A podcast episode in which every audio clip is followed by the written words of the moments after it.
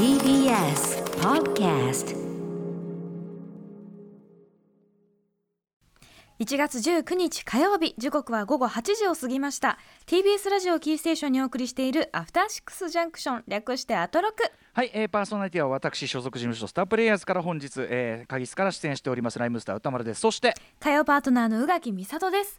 ここからは聞いたら世界がちょっと変わるといいなな特集コーナービヨンドザカルチャーさてここからは今夜のゲストの方に特集にかける熱い思いを叫んでいただきましょうそれでは日本と中国で活躍する声優の劉セイラさんどうぞはい、えー、ちょっとエコーもらえますけどでしょうか？エコーねエコーーエコー欲しいな。はいこれはエコー欲しいな？いけるかな？いいですか？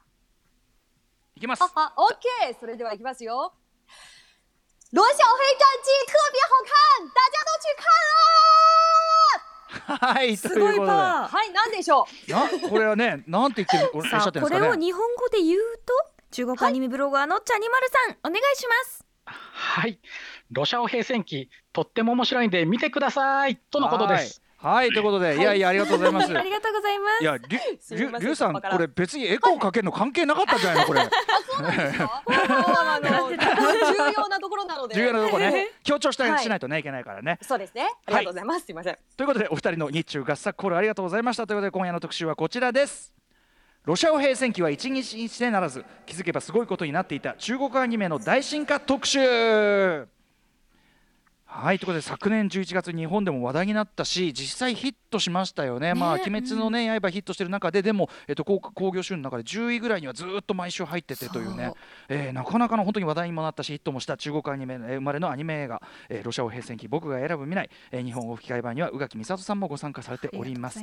えーこの番組では昨年11月3日声優の花澤香菜さんや神アニメーター井上俊之さんをお招きして、えー本当に作画がすごいとかですねもう日本のアニメは抜かれてるんじゃないかなんて特集をして大いに盛り上がりました、うん。えーそんなロシア語平戦記ですがある日突然生まれたわけではなく実はここ20年ほどの中国アニメの躍進があってこそここにああいうすごい作品確かにそうだよね。いきなり出てくるわけがないあんなレベルのがね、コツコツと。そうなんです。じゃあどういう進化があったのかちょっと我々が預かり知らぬ歴史があるということで今日はこのね、えっと、ミッシングリンクを埋める特集にしていきたいと思います、えー今夜は年を追うごとに進化を遂げているという中国アニメ躍進の秘密を紐解いていきましょうさあ今夜のゲゲストお二人をご紹介いたします。まず一人目は中国アニメの情報を発信しているブログチャニメのブロガーチャニマルさんです。よろしくお願いします。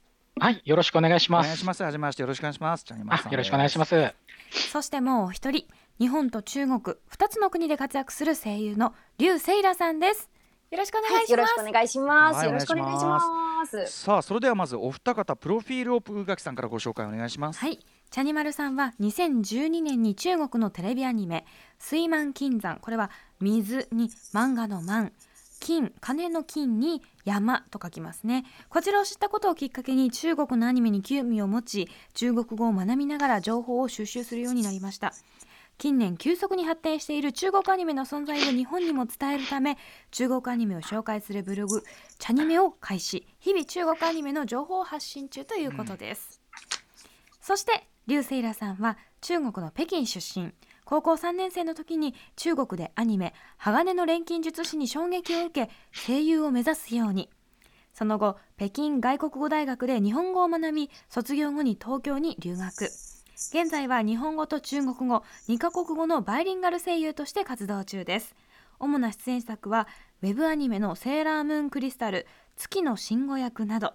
また NHKE テレテレビで中国語のナレーションや漫画「教えて劉老師」2カ国語声優の日常を執筆するなど多方面で活躍中です。さらにですねロシア語平成期ではモモという少年役で出演されていました。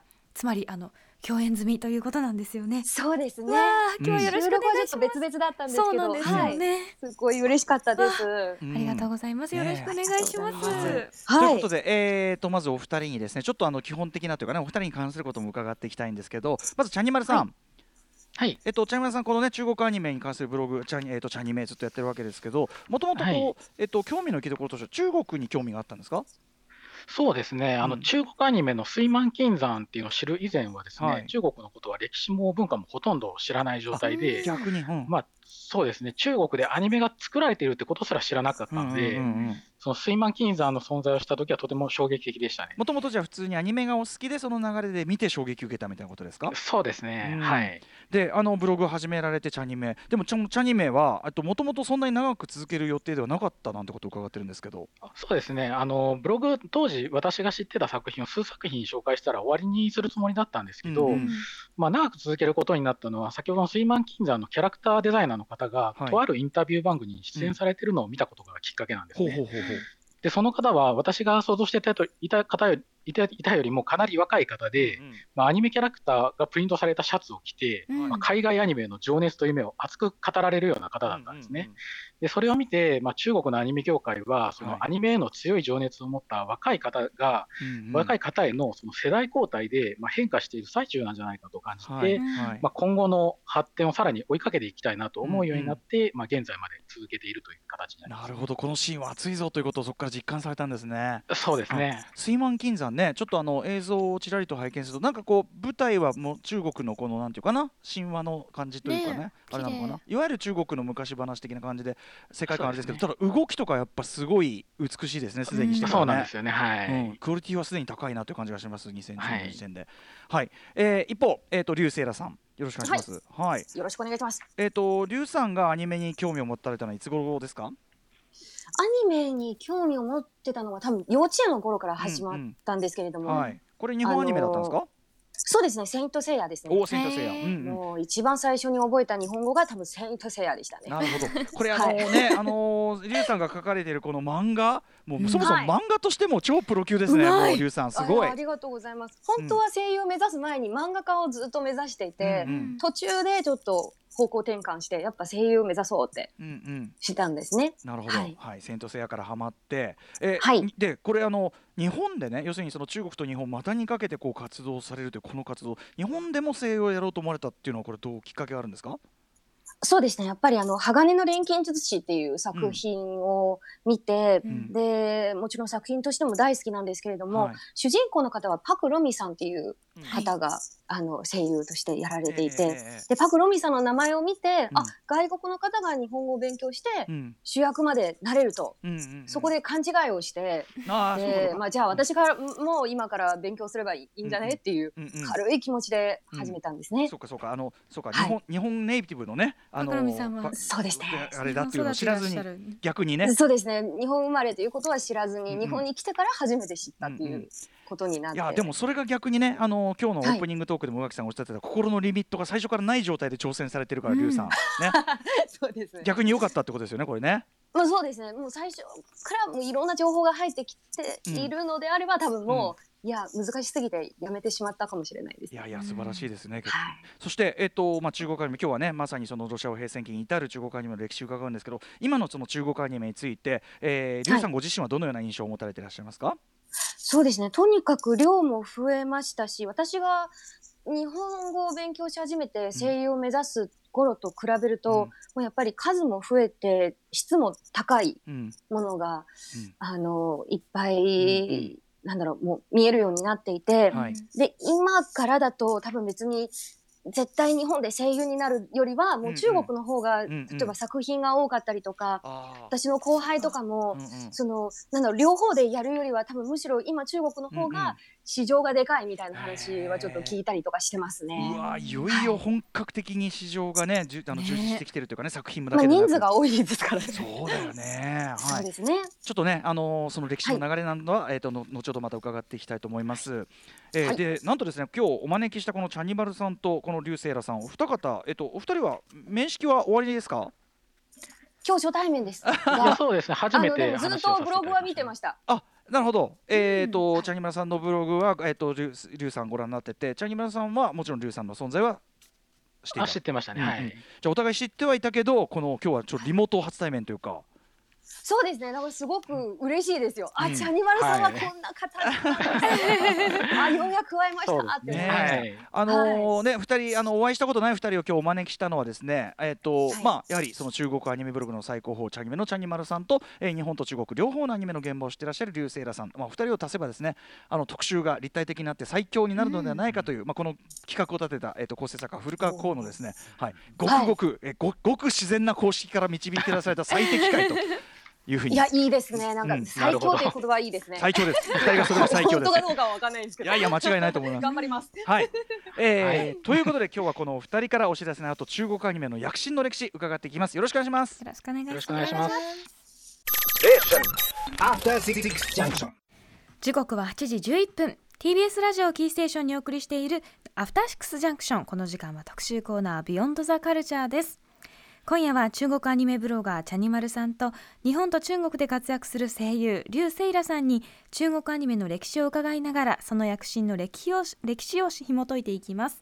よろしくお願いします。よろしくお願いします。ます。ねすごい。今ーそう今我々ねあのズームでお顔を拝見してるんですけども全員違う場所にいて、なんかねリュウさんがアフターシックスジャンクションのなんていうのかな番組タイトルのボードをね、うん。作って。ちゃんと黒,、黒バッグに。黒バッグで黒バッグに。あのこの我々の番組のポスター風というかね、うん。私のサングラスとサングラスもしてらっしゃる、ありがとうございます いやーもうリモートなんですけれども、はい。一体感をちょっとだ出せたらいいなと思いまして。でチャニマルさんも黒じゃないですか。はい。本当だ。黒確かに確かに。なんかああーすごい揃ってきたなって思いました。さすがですね。さまざまな角度からの盛り上げありがとうございます。はい。はい。さあということで、はい、そうなんです、はい。ここからは3部構成でお送りいたします。パート1はダイジェスト中国アニメの歴史。パート2は2000年代進化し始めた中国アニメ。そしてパート3は2010年代1年ごとに躍進し続ける中国アニメということになっております。早速パート1いきましょう。はいダイジェスト中国のアニメの歴史。ということでまずは、えー、と中国アニメのね、えー、と黎明期、まあ、起こりの時期から90年代までをこれは結構駆け足で一気にご紹介いただきたいと思います。はい中国アニメの歴史は古く初めてアニメ映画が作られたのが1926年。そして1941年にはアジア初の長編アニメと言われ手塚治虫も影響を受けたと言われる鉄線公主鉄の扇の公の主と書きます。こちらが公開されています。そして1957年中国にアニメ制作スタジオ上海美術映画製作所が設立。この設立には日本のアニメーション作家持永忠人さんも深く関わっています。そして1966年から1977年にかけて中国では文化大革命が起こり社会情勢が不安定になったためアニメ制作もストップ。その間「鉄腕アトム」や「一休さん」といった日本アニメが安価に輸入されテレビ放送が始まります。1980年代が過ぎ1990年代に入るとさまざまな日本アニメ作品がテレビ放送され大ブームに。特に「スラムダンクセイント・セイヤ」「美少女戦士セーラームーン」といった作品が人気を集めました。はい。ということで駆け足でねちょっと宇垣さんに読んでいただきましたけど、要は、えっと、意外と早くからあの日本のアニメがこれはもう本当にオフィシャルな形で中国には、はい、結構入ってたっていうことが分かるわけなんですね。はい、ということで、えっとまずじゃあチャニマルさんに伺おうかな。その昔の中国アニメどういう作品が多かったみたいなイメージすればよろしいでしょうか？そうですね、昔の中国アニメというのは、先ほどの上海美術映画製作所によって、うん。まあ、美術映像作品としてさまざ、まな手法を用いた芸術的なアニメが作られていたと芸。術的なアートアニメ、そうですね、うんうん。アートアニメですね。はいうん。うんそうか。それ割とそういうあれが要するに質がすごく高いけど商業的なあれとはまた別にというか、ではい。一方ではじゃあその日本のアニメとかがこれあの要するに海賊版とかそういうんじゃなくてこう公に入ってたってことですよね？そういうことですね、はい。うんうんこの辺はその私もその幼稚園の時は普通にテレビで見てました、へこういうなんかイメージ的には規制とかかかってなかったのかなと思うんですけど、そこは意外とフリーに入ってたってことなんですね。いや全然もうあの普通にテレビで北斗の剣とかやってまして、うんうん。これ幼稚園の私が見て大丈夫なのかなってそうですよちょっと思いつそういうつでも、うん。うんそうなんだよ。普通に入ってました。残酷描写とかもね 含むねそういうのもあって、うんうん。はいそうか。でそうえいう時代もあって、うんうん。はいじゃあかつては割とお上主導でやってるような作品が中国産としては多かったというイメージでよろしいでしょうかね。そうですね、はい。うんうん。はい、一方そのまあ90年代そのまあ日本のアニメいっぱい出る中でやっぱその周りの皆さんリュウさんの周りのお友達とかも日本アニメの人気というのは高かったですか、そうですね。あのやっぱり受験戦争が結構、うんまあうんあのなんだろう学歴社会っていうのがうん。厳しいところはあるんですけど、あーでその中でだんだんだんだん中学生になってから見なくなった人が多いんですけれども、うん。その中でまだ見続けてる人たちはもうどんどんどんどん日本アニメに惹かれていて夢中になるんですよね。割と濃いじゃあアニメファンみたいなものが、まあ、そうですね。もうオタク化していく感じですね。特にこう人気だった作品とかありますか？やっぱり「スラムダンクとか「コナン」もそうなんですけれども、うんうんうん。はい、スラムダンク。スラムダンクがやっぱり放送された時はもう中国全土の、あのー学校の体育館はもう貸し切りになってもうみんながバスケ始めたみたいな時代があったんですね。うんはい、でも割とそのピンポンじゃないですね。はい日本の 日本の文化がいっぱいあったじゃないですか。そうスラムダンクの中ではいはい。例えばその部活であるとか、うん。そういうのっはい、てそのパッと受け入れられるものだったんですか？憧れの部分もあれば、うん。ちょっとやっぱり怖いなという部分もあって不良たちの話じゃないですか。はい。ちょっと出てきたりとか喧嘩し合ったりとか、っていうのはうーん学校にもよるんですけど、ん。うちの学校ではああいう喧嘩はやっぱり見かけたこともないし聞いたこともないから。うんうんああいう風景は日本では日常なのかな体育館裏は 怖いなっていう ですよね。そういうのが、まあ、ある意味ちょっと間違ったイメージもうん入ってきて、うん。日本ではこうなのかなっていうのもあって、うん。だけどそのなんだろう作品の趣旨だったりもううん。魂、はうん。柱としてうんうんうん。あったこうなんだろう諦めないうん精神だったりとか、やりたいことをやっぱりどんどんうん。こうなんだろう追いかけていこうんううん。みたいな、そういうのはやっぱり世界共通だと思いますので、うんうんそこに惹かれているんですよね。へえスラムダンクガーンと人気があった。コナンもに、はい。コナンも人気があったそうですね、ん。コナンとかあとセーラームーンもやっぱりみんみんな変身したかったですよね。セラムははいバンコク共通なんまあ、ある意だやっぱり。味ねその辺は変わんないっちゃ変わんないっていうかね、うん。そういうことかもしれないですよね。変わんないですよね。うんうんうんはい。はい、えー、といったとで、まあ、非常に駆け足ではございますが、はい。90年代まで、まあ、あの中国アニメの、まあ、なんていうかなこう盛り上がってくる前の時代どうだったかというあたり、割とえー日本のものがこう入ってきてたということですよね。はい、えー第1部でございました。さあ続きましてじゃあパート2いってみましょう2000年代進化し始めた中国アニメ。はいということで2000年代から中国アニメ、まあ、飛躍的な進化を始めるということですがそれにはなんと2つの要因があるということらしいんですがチャニマルさん2つの要因1つ目なんでしょはい、えー、とそれですね、それは、えー、とまず中国政府による国産アニメの振興政策というものですね。うんまあ一言で言えば、な脱日本アニメのために中国政府が取った施策になります。う、はいで、これは2004年から本格的に始まって、中国のアニメ制作会社に補助金や税制優遇などを行っていきました。なるほどなるほどで、うん、そうですね。で、また、いくつかの大学を国家アニメ研究基地として認定して、うんえー資金援助によって高度なアニメーター人材の育成も行われるようになりました。へそうですね。これが後の中国アニメ界の土台の一つとなっていくことになります。ーなるほど、うんはい。そしてまた、えー外国アニメに対する規制も始まって、えー2008年にはゴールデンタイム、これは17時から21時の間に、うん。えー外国のアニメの放送をすることを禁止されることになります。うんうん。なるほどね、そうかそうか、じゃあ国内のそのあれの充実を図る一方で、えー国外から入ってくるものをちょっと一定シャットダウンするというようなあれで育てていったということなんですね。うん関税、関税というかね、うん文化的関税というかね。この時間は放送しないと。そうで、えーとまあ、そういうねあの国を挙げて国策として盛り上げていけばそれは充実もするだろうというふうに、まあ、あの単純には考えちゃいますけどなかなか弊害もあったとか。そうですね。まあ、先ほどの補助金というのは、放送時間あたりいくら、例えば1分あたり500元 ,500 元といったようなうん基準で支給されるようなものだったため、時間を引き延ばしただけの低質なアニメが量産されることになっってしまった。か。な長ければいいというか内容がなくても。そういうことです。はい。なそうです。るほど放送されればいいみたいな。辛い。うわその考え方は最悪辛い。えー、そっかじゃあちょっと質が低いものが量産されるちょっと土壌を生んでしまったと。うんうんそういうことです。うんそしてですね、また、まあこ、アニメは子どもの教育のためといった方針があって、まあ、中国の伝統的な物語や教育的な内容が推奨されるようになって、うんまあ、表現の幅が狭くなっていった結果、まあ、クリエイターたちはウェブアニメに活躍の場を移していくことになります。インターネット上に、はい、なるほどそうですね。そうですよねだってねその日本アニメ見てねうわこういうのやってみてってやってんのにね俺こんな子供向けの訓話とかやりたくないんだけどみたいなね そうです。アクションシーンとか入れようがないしみたいなねそうかちょっと狭くなっちゃいますよね表現の幅が。というまあ国が主導であることの弊害もあったということなんですね。はい。えーその頃えっと2000年代初頭というかね2000年代えっとリュウセイラさんえっと2006年に初来日されているわけですけども、はい。その当時その中国アニメアニメ業界どういうふうにご覧になってましたか？あのそうですね。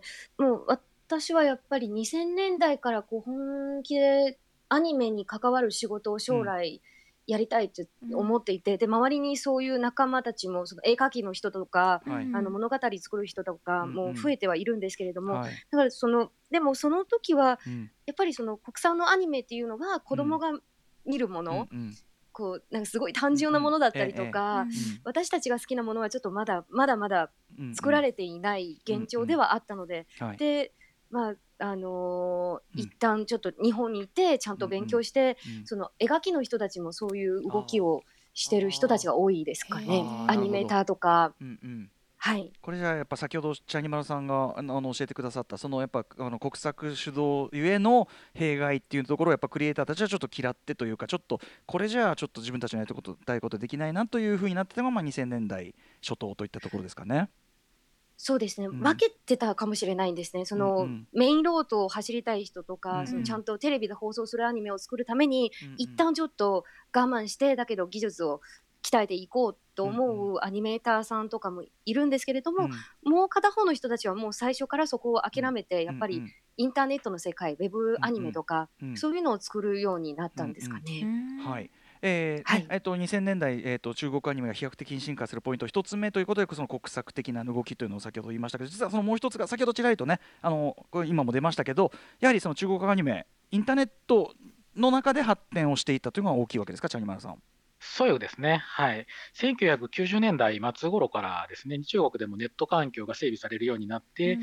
えーまあ、フラッシュ作品の投稿サイトで、まあ、個人制作によるフラッシュアニメが公開されるようになっていきます。はいでこれらは2000年代後半からはヨークなどの、えー動画投稿サイトにシフトしていって、うんうん。まあ、テレビアニメから移ってきたクリエイターたちを受け入れる土壌ができていくようになります。イン。ターネット上でできてたというね。じゃなく。てもということで、うんうん。ちなみにあの先ほどおっしゃっておりましたフラッシュアニメ。一応ね説明をねしましょうはい、はい。こちらは Adobe Flash というプパソコンソフトで作られたアニメのことです。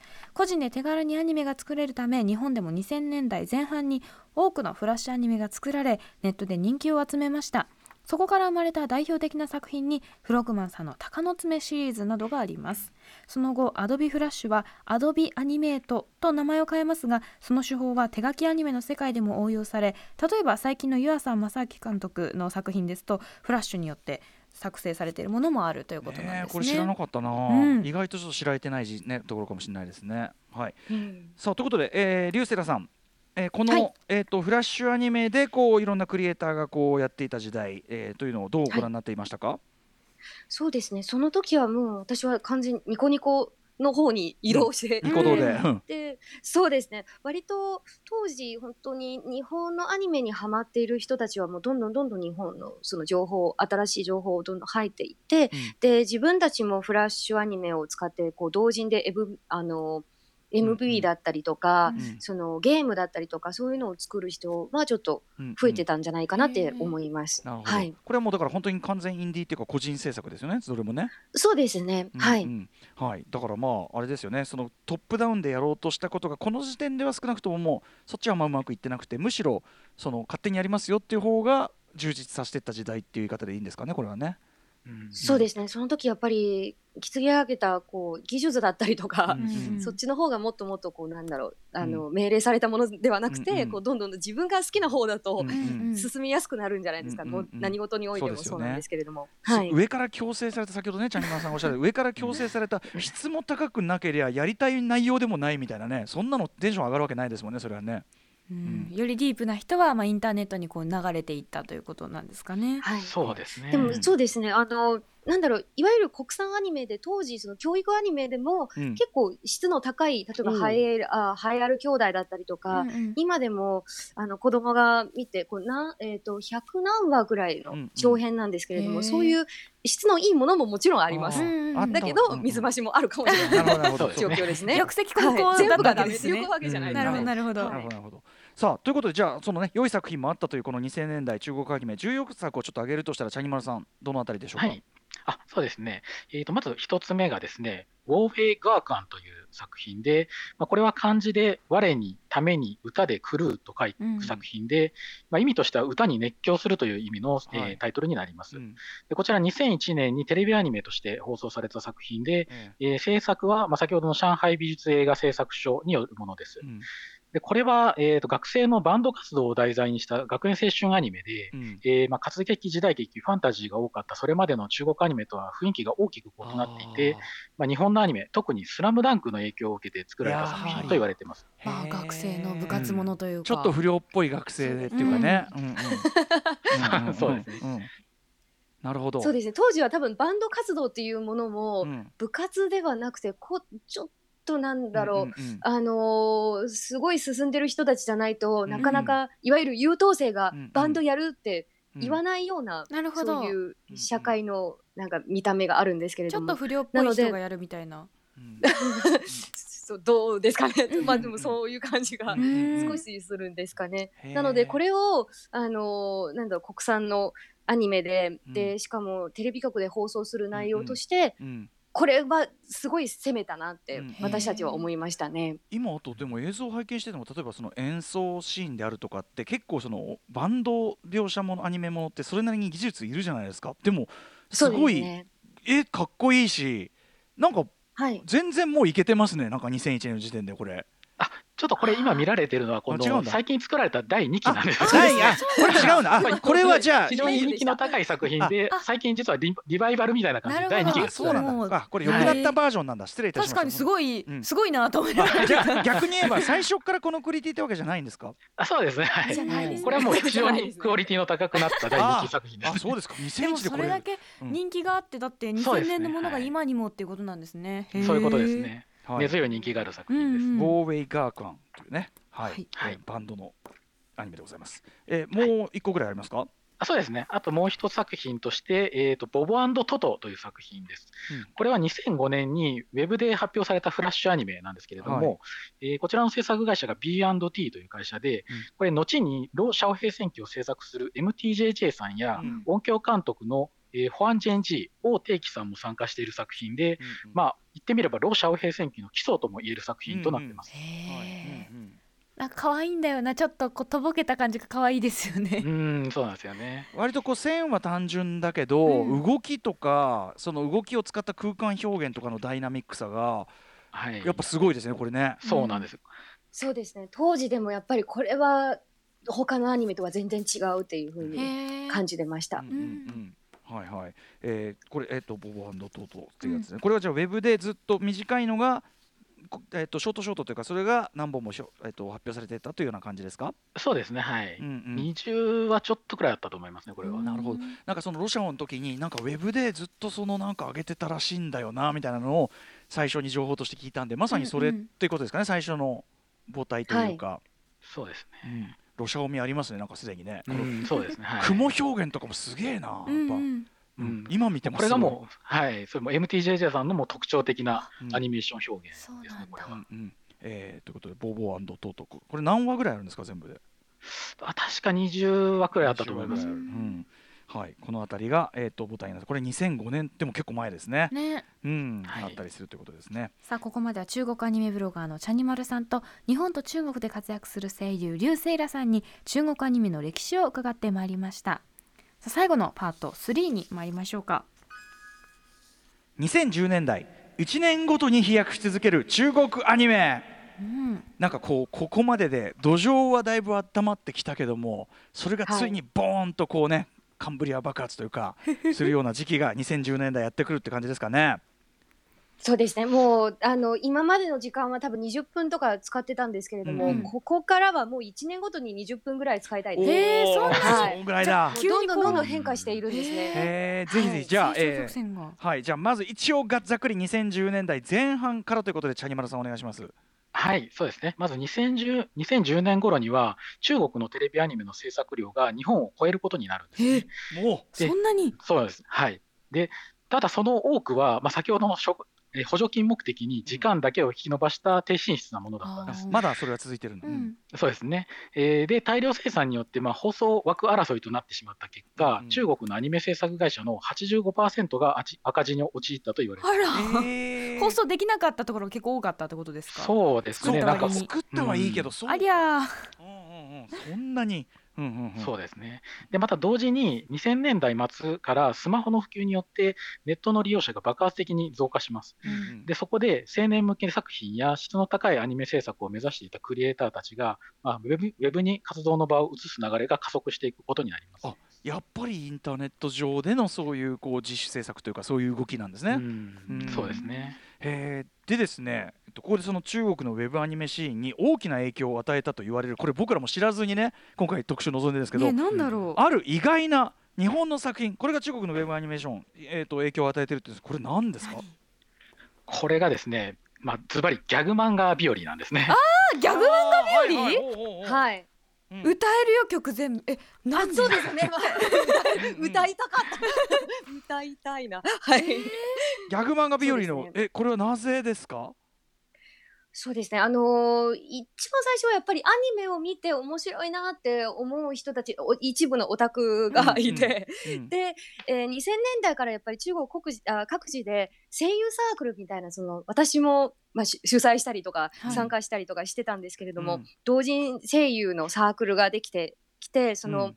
日本のアニメの、えーを中国語に改めて吹き替えしましょうとか、うんうん。あと中国語なあ日本語のアニメをそのまま日本語のその声真似じゃないんですけど、うんうんうん。そういうのをしてで音声作品を自分たちで作ることもどんどんどんどん増えていったんですけれども的にこうはい。吹き替え吹き替えをし直すとかそういうことやってる。そうですね。はあその時は本当にその絵を描く人は漫画家目指したりとかアニメーター目指したりとか、自主アニメを作る人がいて、うん。で声の人たちはもう自分で音楽作ったりとか同人音楽だったり、うん。あのー例えば私たちはもう本当に声優のオリジナルの、えーボイスドラマとか自分たちで作るようになっていて、でその中であの日本のアニメをアフレコしてでインターネットにアップロードして皆さんでこうなんだろうシェアしましょうみたいな。シェアうんと、うんうん。なんだろう。こう面白く見ましょう、私たちのアフレコどうですか、みたいな意味で、はいはい。うん。あの見せることによってで2010年頃はこのギャグ漫画日和のアフレコがなぜかオタクの範囲から出ていって。うんうんうん。で中国語でやってるからもう日本語のアニメ知らない人でも見て、うん。これななんだ面白いんだみたいな感じで、あのーまあ熊吉とか、やっぱり未だに人気なんですよね。これギャグ漫画日和はい。のその中身を忠実に吹き替えてるのかそれとも意外とこう勝手にこうなんていうかな。あもう忠実にやってますね。忠実にやってるんだそうですね。もう本当に小範囲で自分たちのその声優ファンの間でシェアするものだと思ってたら、はい。ちょっと意外にいろんな人に見られていて、うんうん。でその日本式のこうボケツッコミが、うんうん。おこれは面白いんだってみんなそこに目覚めたんですよね。へー。結構なんか最高峰に尖ったところに行って感じはしますですよね。だから結構これ当時は大丈夫だと大丈夫なのかなって。日。本のギャグアニメの中でもだってこれ別に標準じゃないもんねかなりシュールな方だと思いますよ。あこれは私の中ではもう最高峰だと思って。ますが最高どうでしょう。最高峰なんだけど最高峰なんだけど、はい。日本人がみんなギャグ漫画日和見てるわけでもないし、これそうなんですか。割とえー好きな人はすごく好きだけど。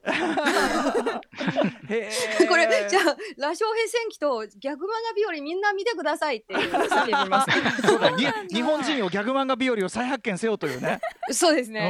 これはあのやっぱりシャオヘイ役の山新さんとか、うん。うん私友達なんですけど、その山新さんだったり長長傑さんとか、うん。今はもう本当に中国の声優界ではもうみんな有名な人になっていて、うんうんうん。でその方たちもこの時期にはもうファンとして参加していへー。て逆漫画日和のえー吹き替えを今もまだあるかな？わかんないですけど、うんうんうん。えつまりそれによって、そのえっとなんていうかな？アニメある意味そのアニメ声優技術例えばそのまあテテンポ感であるとか、うん。はいはい。いろんなものをでもこうまあもちろんこう笑いながらねこう作るものでもあるかもしれないけどそのいろんな技術が実はそのうんギャグ漫画日和に当てていくというこの実験によって試みによってじゅはい。なんていうかな充実訓練になってたっていうことがあるんですかねやっぱりね。そうですね。逆漫画日和はやっぱり早口だったり、うんうん。あの特に日本語と中国語が違うので、うんうんうんまた文字数も違ってくると思いますし、そこはそう調節してだけどこのテンポ感は絶対守ろうとかっていうのは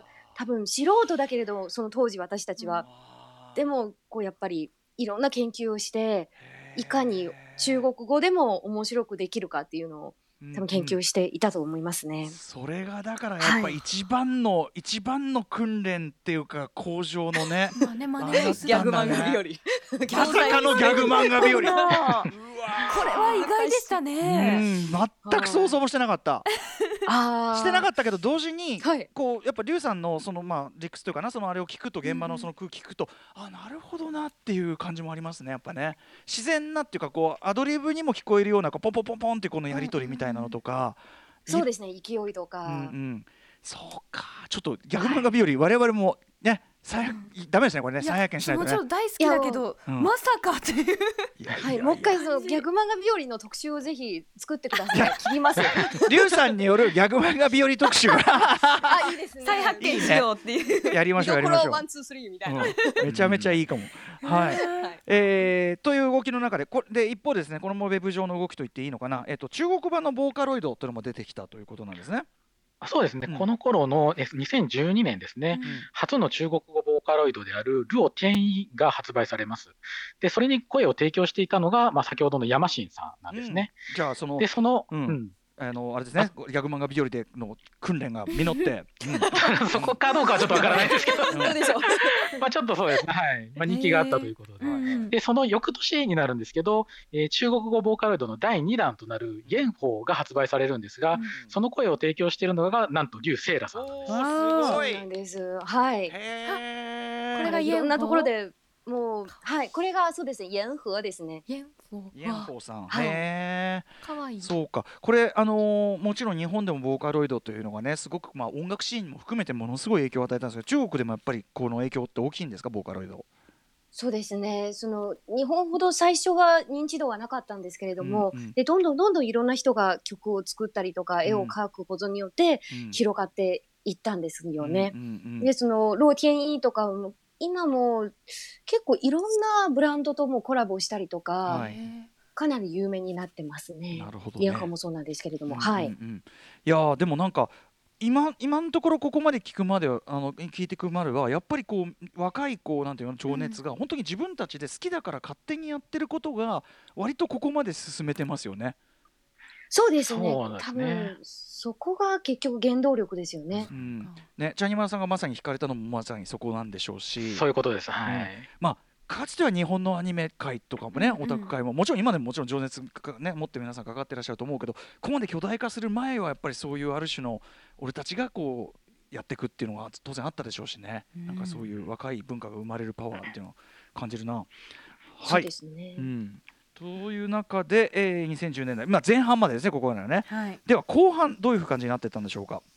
はい、そうですね、後半で、えー、2014年に国産テレビアニメの先ほどの国、えー、補助金政策というのが廃止されます。もう100害あって1位なしだったついに。まあそ、そんな感じかと思うんですけど、まあ、中国政府も、まあ、量から質への転換というのを進めていったということだと思います、これは。うんうんはい、で2010年代後半からは、まあ、大手の IT 企業であるテンセントが、うんうん、オンラインコミックや小説を次々とアニメ化していって、うんうん、まあ、クオリティの高いアニウェブアニメ作品も続々と作られるようになっていきます。ここで一気に資本投下が始まるという感じですかね。そうなんですよね、大きな資本が投下されていく、すごい、だからここまで情熱と技術は十分醸成されたところに、うん、一気に金がバンってくるみたいなね。準備が整ったところにってことですよね。なるほどな。そうか。そうですね。はい。また同時に、えー、2010年代後半には中国の映画市場が急速に拡大していって、まあ、中国のアニメ映画というのも大ヒットをし始めて、中国国産アニメの人気がまあそこからもどんどん高まっていったっていう形ですね。あのもちろん中国ももうもう要するに元から別に人は多いですし市場として大きいというのは元からあったでしょうにそのに2010年代後半になって中国の映画市場が急速に拡大ってこれこのタイミングであるのは何か理由があるんですか？これはちょっと理由までは分からないんですけど、まあ、2010年から、まあ、拡大はしていったんですけど、うん、2015年から、まあ、そこの拡大の速度が急速に上がっていったような形ですね、うんうん、これはひょっとしたらあれかもしれないですね、例えばその中国のシネコンとか分かんないけど、そういうこう、なんていうかな、インフラのが整っていくとか、なんかあと、まあ、もちろんみんなの所得が良くなっていく、いろんな要素があるのかもしれないけど、そうですね、うんうん、そうですね、もうあのオンラインのそのコミックや小説を次々アニメ化っていうのもそのテンセントさんがやってるところもあるんですけれども、うんうん、やっぱりその前に情熱でいろん。な人はもうお金のためじゃなくて、うんうんうん、とりあえず創作したいっていう人たちがたくさんいたので、うんうん、そこの蓄積もあったんですよね、うんうん、私たちの同年代の人たちが。はい、でどんどんこの人たちが、あのー、まあ、政治になっていろんな企業に入ってそれぞれのところから努力してやっぱりアニメっていうのはいい文化だっていうのを、多方面からやっぱり押していたと思いますね。うんうんうん、だから情熱がまずある。そしてその技術も皆さんのこう地上の努力によってどもう技術もだんだん高まってる、うん、そこに資本も投下されてなおかつ市場も整ってる。だから準備万端。2010年代後半にもうカードが揃ったって感じなんですね。そうですね、うん、えこれあのお聞きしてるとテレビ放送というよりはじゃあアニメはウェブものもしくは映画ものの方が多いということですか？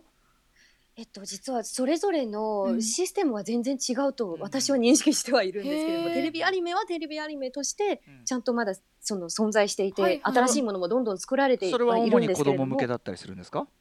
そうですね。ただこの10年間は正直日本にいるのでどんなものが放映されているのか放送されているのかわからない。んですひょっとしたら幅が広がって、ひょっとしたら幅が広がって、チャニマルさんあそうですね、まあ、まだまだちょっと子供向けがメインだと思います、テレビはじゃあ一応、一応大きく分けてテレビは子供向け。子供向け、はい。うんうん、で、ウェブは青年向けという形で、はい。ウェブで、かつ映画のものも映画サイズのものも増えてきたということですか？そういうことですね。なるほど、ね、そうですね。映画のために作られたその作品、オリジナルの作品もあれば、うん、ウェブアニメとテレビアニメから劇場になりましたっていうのも、うんうん、多分この時期から今まではそんなになかったんですよね。うんうんうんうんそうか、はい、ということで、まあ、全てがねある意味もう全全方位的に盛り上がってきたというか、充実してきたこの2010年代後半、えー、一方まあ、初期にはねすごく影響を与えていたというかリードしてきたはずの日本アニメ界というのはあのアニメというのはその中国の中で立ち位置どう変わっていったんでしょうか？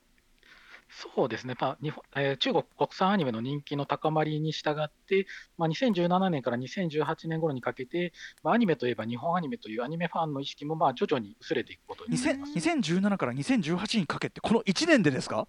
ちょっとですね、こう2017年にちょっと、うん、えーと、人気がすごい高い中国ウェブアニメが作られてですね、うん、それがちょっと、まあ、青年向けとして、えーまあ、中国の国産ウェブアニメもすごい作品が出てきたなっていう形で、うんうん、まあ、認識がちょっと変わってきたっていうところがありますね。なるほど、そうかそうか、それによって変わっていくということですかね。うん、はいはい。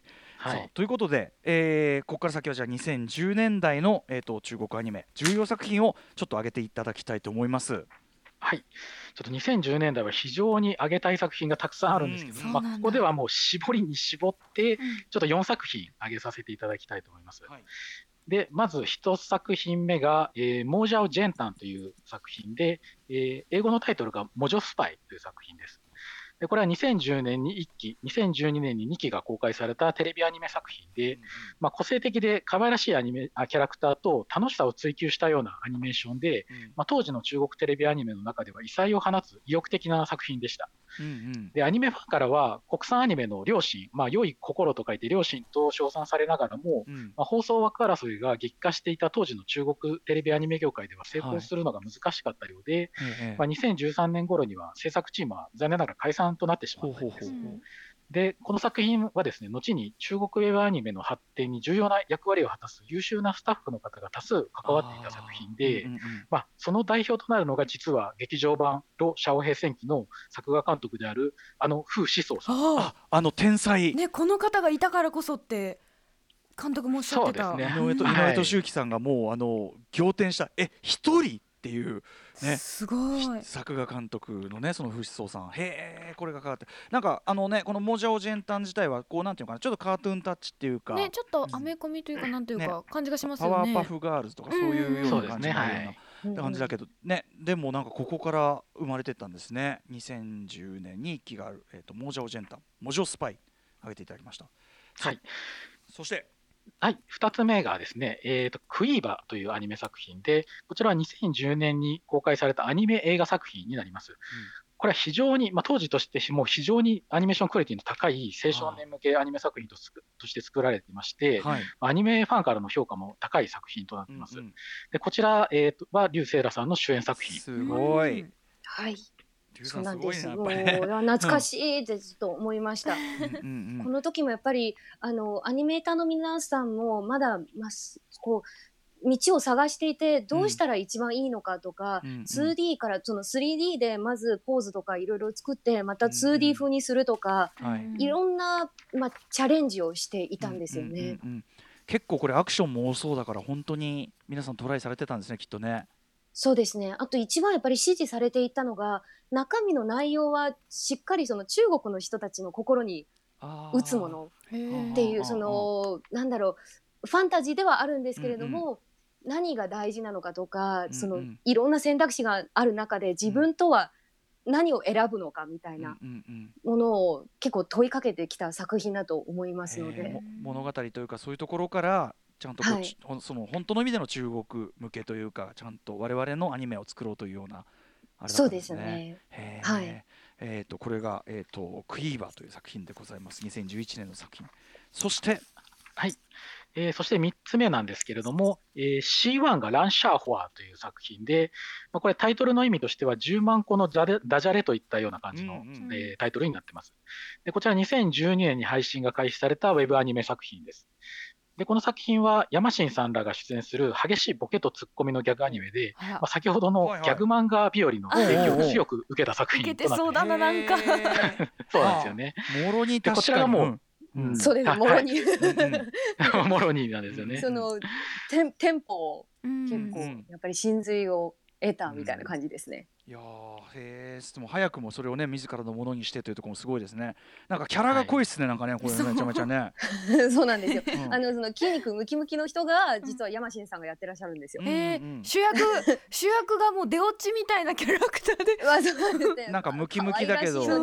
ムキムキみたいな、うんうん、このキャラクターがやっぱ人気でというのもやっぱあるんですねあそうですね、この、はい、この、あ、まあ、山新さんがやられてるのは、この男っぽいや、や、うん、あの、ナージャではなくて、ちょっともう少し後ろの方で、女の子っぽいナージャがもちろん、こともあるんですね。あの、可愛い子もいるよね、あのね。はい。うんうんうん。この山新さんのナージャが、えー、まあ、人気になってくるわけですね。うんうん。でこれこの作品、はい、うんうん、がもうネット上で爆発的なヒットになって、スポンサーなどもついて、まあ、劇場アニメ化にも成功するんですね。なるほど。でウェブアニメ化、ウェブアニメ化こうビジネスとして成り立つことと、ウェブ発の青年向けの劇場アニメ化が成功することを、まあうん、えー、まあ、証明した作品でもあります。なるほどしかし、なんか面白いなと思うのは、やっぱりその僕ら、ロシア語編成期見て、どぎも抜かれたそのもちろん。アクションとかのね、その構築みたいなのもあるけど、うん、やっぱこのギャグの間とかで進化してきたって確かにっていうかそこかみたいなのはね、うん、面白いですねなんかね。あでも動きもすげえやこれ 実は。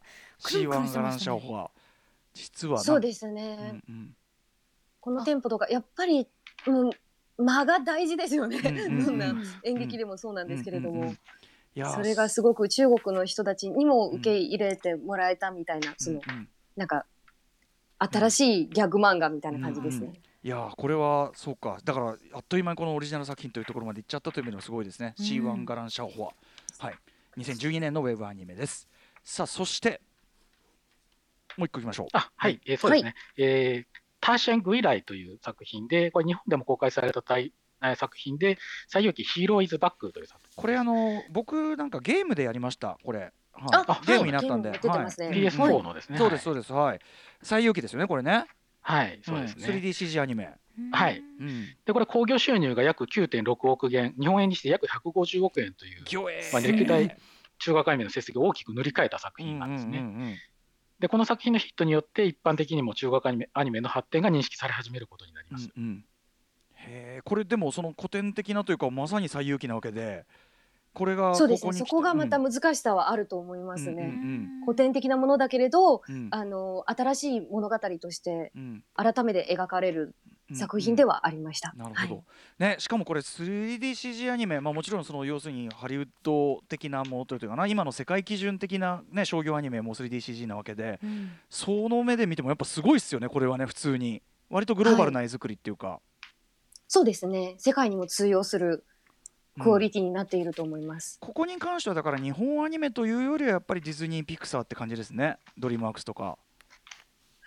そうですね。なんかそこは結構話をすると長くなっちゃうんですけれども、うんうん 2D アニメのルーツとこう、うん。3D のアニメのルーツはまた中国アニメにおいても全然違うところにあるので、そりゃそうか。はい。はい、えー、西遊記ヒーローイズバックというねございました。さあということでえー、とお時間がもうねあっという間に来てしまいまして。はい、ということで、まあ、最終的にその2019年アニメ映画、えーロシアを平戦記に至るわけですけども、えー、とこの映画、まあ、ちょっと短い時間になりますがどのようにして生まれたんでしょうかチャニマルさん。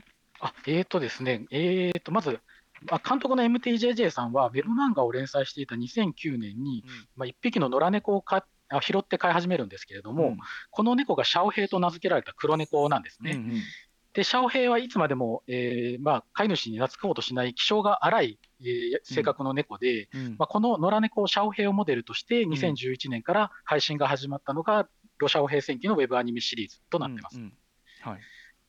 でうん。当初は MTJJ さんの個人制作アニメで、まあ、徐々に人気が高まってスタッフも増えていき、映画市場の拡大によって出資者が現れて、2012年15年頃から、えー劇場版の制作が開始されることになります。うんで以前こちらの番組内で話題になった作画監督の風志宗さんは、もともと中国のテレビアニメ業界で活動されていた方なんですけれども、2013年頃、まあ、先ほどの中国テレビアニメ界の行き詰まりから、まあ、ウェブアニメ制作へと移行し、えーロシア語平戦期の、えー制作に携わることになっていうんます。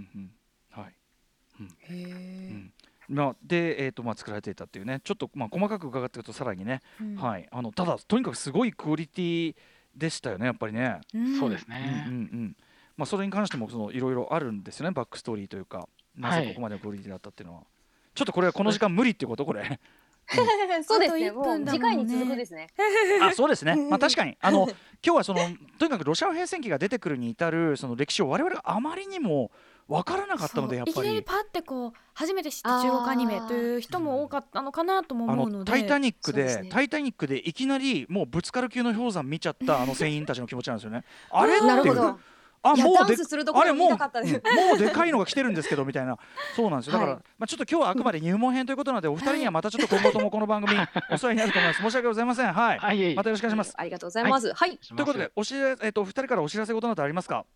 あ、えっ、と、え大丈夫ですか、これ？はいぜひ。えっ、と、えっ、と、えっ、と、い今今見ていただきたい日本で見られる中国アニメが3つあります。うんで、1つ目が万世街で、数字の万に聖なる町と書いて万世街です。で、これ中、えー日本からでも正規配信が、えー正規視聴が可能となっています。で、シザーセブンという作品が、えー今、ネットフリックスで配信中になって、これははい MTJJ さん監督も一押しの作品。おおシザーセブンネットリックスはい、であと、魔導阻止という作品が、えーちょうどこの1月から日本のワウワウなどで放送開始となってますので、この3本、ぜひ見ていただきたいと思ってます。これもう絵柄見るからにもうねめちゃめちゃクオリティ高いですよねすでにね。びっく。りしました。うん。はい美しいです。うん。はい、えーといって、まあ、今後のね、えーすもう今後はもう普通にあのいおすすめ中国アニメ作品ということで定期的に出ていただいたりとかそういう世界になるとは思うんですけども はいよろしくお願いします。あそしはい。そしてもちろんね、えっと、最新情報はチャニマラさんのブログチャニメこれがね、えっと、日本語のものとしては一番早いし豊富ということでうんぜひこちらも皆さん参照していただきたいと思いますそして竜星さんお知らせことありますかはい、えっと、あの先ほども紹介していただいたんですけれども、私、自分の経験を漫画にして、教えて流浪士2カ国語声優の日常という漫画を書いておりまして、うん。うん。えー中国の声優の事情とかそういうのも書いておりますので、興味ある方はぜひ買ってください。はい、そして、あのこれをきっかけに中国語を勉強したい人がもしいれば、E テレね。E テレの、うん。はい、テレビで中国語お願いします。はい。あとツイッター見てくださいよかったら。はい。あということではい竜さん、えー、チャニマラさんありがとうございました。すいません。ありがとうございました。ありがとうございました。After Six Junction.